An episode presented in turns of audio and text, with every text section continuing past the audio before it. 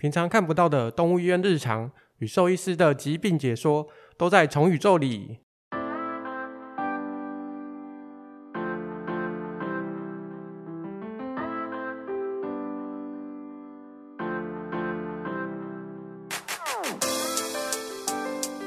嗨，大家好，我是主持人麦卡，欢迎回到我们宠宇宙。今天也是戴哲南戴医师。嗨，戴医师。嗨，大家好，我是戴哲南兽医师。好，我们今天也是在线上连线的，改天来台中玩吗？哎、欸，有机会，直接我们在现场录好了。但是我们今天要讲的题目是蛮恐怖的一个疾病，听起来就是很吓人，就是猫艾滋病。呃，猫的艾滋病它跟人的艾滋病有一样吗？呃，应该是说它们都是会造成一些免疫系统的缺陷呢。对，所以其实跟人的是蛮像的。对，它们的引起的问题会蛮蛮像的。嗯，所以才会叫猫艾滋，不然可能会叫其他猫什么其他病，对吧？哎、欸，对，没错。嗯，但是它这个名字听起来很吓人。猫的艾滋会传染给人吗？当然不会，还会传染给狗？哎、欸，不会。猫的艾滋的话，只会在猫咪之间传播，也不会传染给人，也不会传染给狗狗。所以它就只会传染给猫咪而已。对，没错。因为早期这个那个，应该是一般饲主对这个不了解的时候，可能会有一些误会。可能会担心说，哎，这个东西不会传染给人。嗯，这个问题其实在临床我们都还是会被问到的，只是说我们都还是会重新的跟他们讲一次，就是说，哎，猫艾滋是不会传染给人类，所以不用担心，就是说，哎，自己被家里有猫艾滋的猫咪抓到，会不会自己也变成有艾滋病？这个部分是不用担心的。现在还会有人问哦？那 还会有。我以为现在大应该大家会比较清楚知道这个东西，因为早期真的是大家不清楚，所以可能真的问的很多。但是现在也还是会有。现在会问的都是比较像是年纪大的阿公阿嬷啦，就是说他们可能对这方面的资讯可能没有很了解，就会说：“哎，听起来名字一样，会不会真的有类似的一些疑虑了？”那它这个传染的方式有哪一些啊？呃，其实猫艾滋的部分的话，一般他们都是通过打架的血液传播，或是说唾液传播也有机会。所以它这个其实是在野外算是常见的嘛？因为猫可能会那边打来打去，晚上那边叫来叫去的。在流浪猫群里面的话，算是一个蛮常见的疾病。因为我们临床上面比较常见的就是说，诶，饲主在外面可能捡到一只猫咪。然后他们身上有伤口，然后带过来验的话，其实验出猫艾滋病的几率其实也算蛮高的。所以这种是，其实野外的猫就已经算是很常会见到这个疾病。那我今天从野外如果要认领这个，不是认领，就是捡到猫咪的话，是不是也要担心这个问题啊？就是如果你要从野外收编一只猫咪的话，一定还是要先把这个问题先排除掉。好，我今天回家路上，万一有一只猫在我的坐垫上。他不愿意就是离开，要跟我回家的话，那我要怎么样帮他检测这个东西？呃，如果假设今天也是从可能在路上，不管是从收容所还是路上有收编一只猫咪，然后带回家照顾的话，其实我们一开始啊就建议。可能要先带到动物医院去做一些比较基本的检查了。那如果要针对猫艾滋病去做检测的话，一般还是会从抽血去验快筛，先评估一下，就是说初步评估有没有带源这个问题。哦，我比较想要了解一下，就是如果是我从野外收编这种，就是其实是有需要验这个，但是如果我是像宠物店购买的话，就比较不用担心这方面的疑虑吗？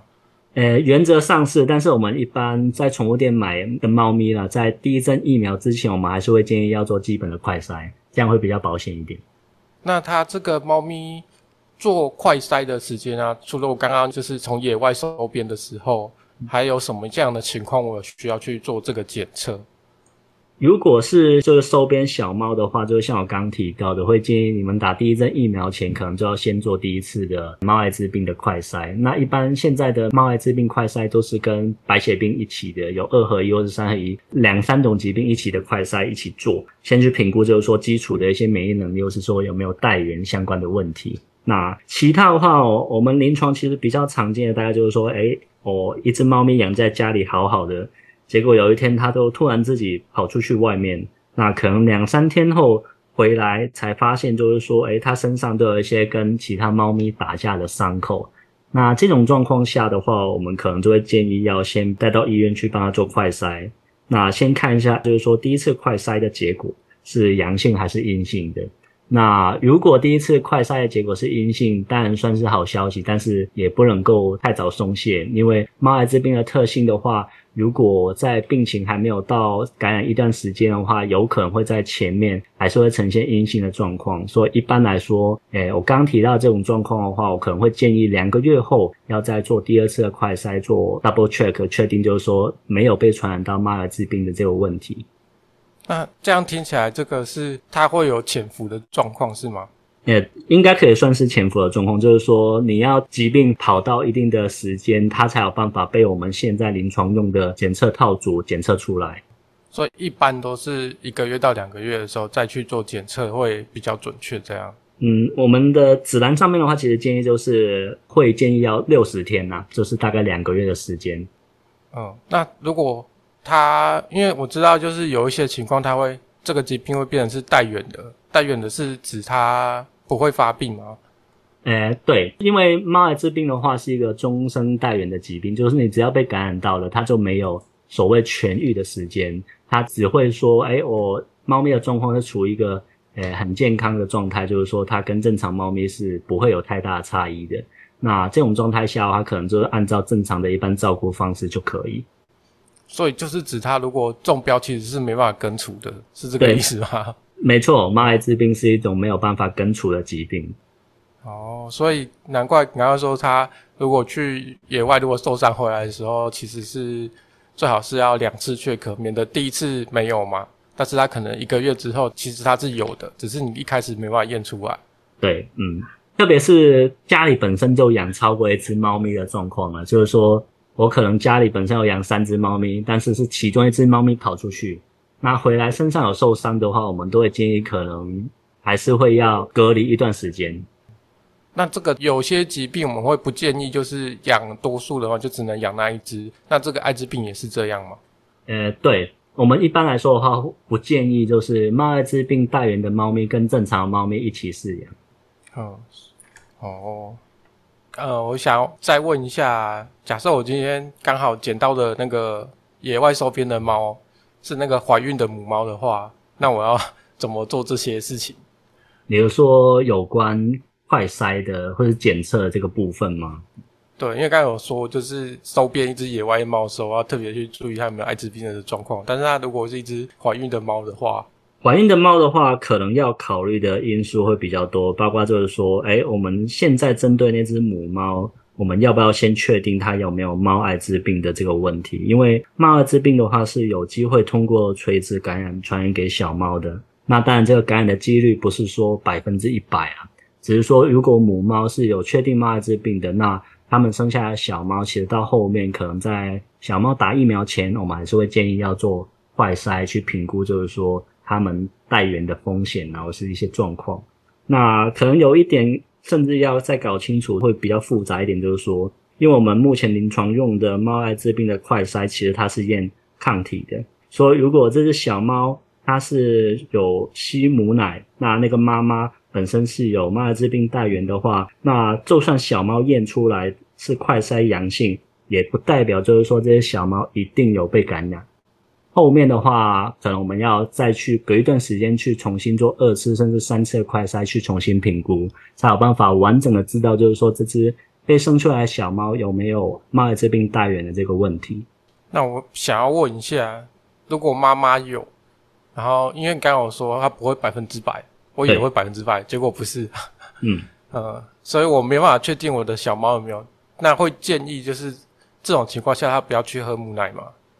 诶，不会，我们还是会建议要喝母奶，因为它不是因为喝母奶被传染的，而是母奶提供了一些移行抗体给它，导致后面的快筛变成阳性。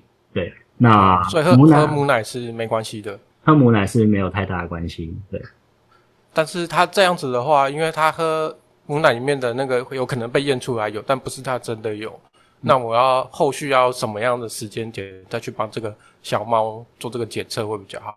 嗯，一般来看的话，我们都还是会建议，就是说，你第一次像打疫苗前，可能要先做一次的快筛，去评估有没有啦。那如果是阳性的，那可能会看要做下一步的，像是送检 PCR 呢，还是说我们再隔一段时间再去重新评估？PCR 是那个外面实验室的那个检测吗？哎、欸，对，没错。之所以要送外面检测，是因为它比较准确吗？还是有什么不一样的东西？因为 PCR 的检测验的目标是验抗原，那我们快筛是验抗体的话，其实两个在评估的东西的话，有时候会比较不一样。哦，所以是搭配起来这样子来参考这样子。对，没错，我们不会说你这个疾病只需要做 PCR 就可以了。那当然也不可能只做快筛，而是在适当的时候，根据他的情况，两个检查互相搭配，去评估到底有没有猫艾滋病带源的这个问题。然后我们刚刚有提到，就是猫艾滋病带源嘛，所以我今天有可能收养它，但是它验出来有，可是它是没有症状的，有机会，有机会出现这种情况。嗯，那它如果发病的时候会，它的症状通常会是怎么样的？猫艾滋病的部分的话，发病其实症状可以很多变的。那大部分我们临床上面会遇到的，都会是说，哎，最近可能觉得突然。神神然后是说他精神是有下降，那体重下降，甚至有发烧这种情况。那有一些的话是身体很容易会出现一些化脓性的伤口、脓包啊，甚至会有口炎等等的问题。所以他的症状来说的话，不会说很统一，一定会怎么样，而是我们会根据他的情况有没有发烧，是说血检去搭配看白血球免疫的能力啊等等。再去做快筛，然后整体综合评估下来，去评估动物的状况，这样子。所以它发病的时候也不一定就是一定是严重，它就是反正什么症状都有可能会有。哎、欸，对，没错，我们临床是看到的猫艾滋病带源有发作的这种病例的话，其实在症状上面都还蛮多样的。所以如果我知道它有带源的时候，其实它有点怪怪的，我最好就要先带去医院给医生看了。对，没错。就是如果你现在养的猫咪已经知道它有猫艾滋病了，那可能在平常的日常生活啊，当然它还是可以跟猫正常猫咪一样，只是说可能要多花一点心思去随时注意，就是说猫咪有没有一些不舒服的状况。那它这个我知道，冷的艾滋病啊，如果控制得好的话，就是一直吃药，一直吃药，其实就会跟正常人一样。那如果这种带源猫的话，它也是需要这样一直吃药，一直吃药来做这个方面的治疗或者是预防。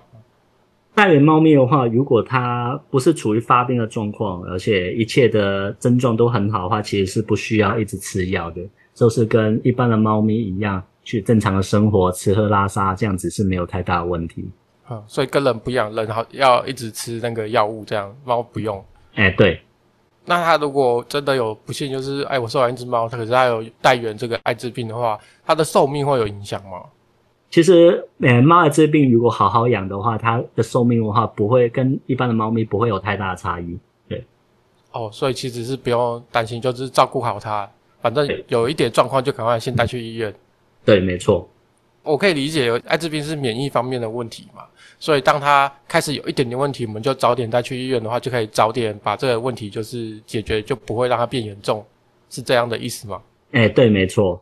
应该是说比较正确的饲养观念，就是平常就需要注意自己养的猫咪，要是狗狗的状况呢。只是说猫艾滋病它们的疾病恶化的几率，或是说速度会更快，所以那个敏感度要更高。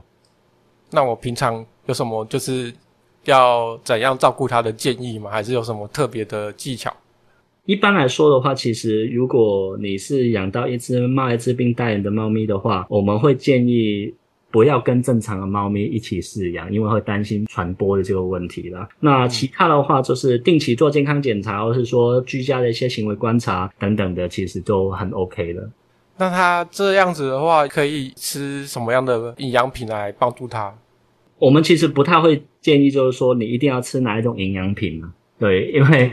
我们在跟室友沟通的过程的话，如果推营养品有这种像是要夜配的那种感觉，我们大部分都是会跟室友说正常喂养啊、喂食就可以了。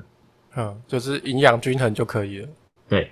但是因为有时候主人就是想要多做一点事情，不做的话可能会觉得好像没有付出的感觉，会有这种主人吗？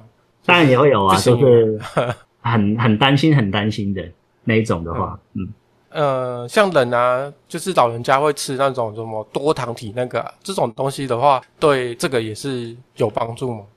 还是有相关性？嗯，我觉得还是 case by case 的那种感觉，就是说，因为保养品其实在定义上的话，到底是不是一定会有帮助？我们也没有办法可以帮他做保证呢。但是如果真的是要喂的话，一般都还是会建议带到你比较熟悉的兽医师那边去看一下成分，看有没有问题再给，会比较安全。